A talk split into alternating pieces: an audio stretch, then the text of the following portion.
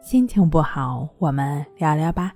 关系五分钟等于放松一整天。大家好，我是重塑心灵心理康复中心的刘老师。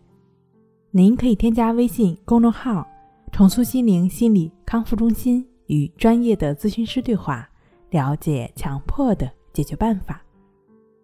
今天我们要分享的作品是：强迫症到底错在哪儿？听听就全明白了。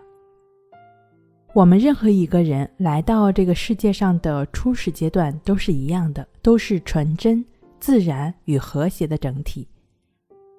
它与世界的一切都是和谐的。正因为如此，所以我们时刻都能看到一个婴儿可能在专心致志玩自己的粪便。但为什么后来的我们却是千人千面呢？即便面对同样的事物，却有可能有各种各样的想法呢？那是因为我们的本来一样，但我们却有着不同的父母。当然了，我这里指的父母，并不单单是养育我们的父母，还代表着一切大大小小的习惯、传统和文化。他们会用不同的方式来教育我们，比如说，看到我们在玩粪便了。父母必定会立即制止我们，甚至还会打我们、威胁我们，阻止我们继续再玩下去。也就是说，从这里开始，我们就逐渐脱离了和谐自然，开始分辨、认识我们本身和这个世界了。同时，我们在成长过程中还会遇到很多事情，而我们也会在父母的教育下不断的去分别他们。产生对事物更多的不同的看法和规则，从而呢蒙蔽了我们的本来，离我们的本来也就越来越远了。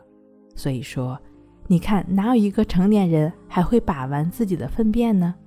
因为他们已经懂得粪便绝对是肮脏的。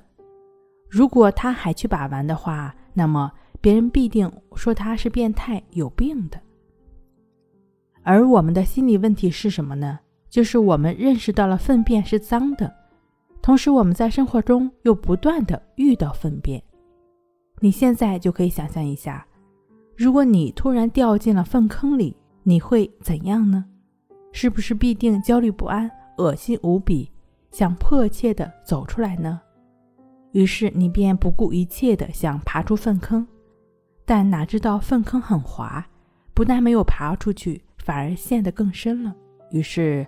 这时候呢，你便开始责备自己、恨自己，更是逼自己尽快的爬出去。但此刻你的心已经慌乱了，又怎么能走得出去呢？于是便困在这里，动弹不得了。那我们需要怎么摆脱呢？其实，在两千多年前，老子就已经非常明白的告诉我们了：要返璞归真。回到婴儿时的本来状态，你也就走出来了。因为婴儿会把粪便当做他最心爱的玩具，一下子掉入这么多玩具中，那是一件多么开心的事情呀！你说会有什么问题呢？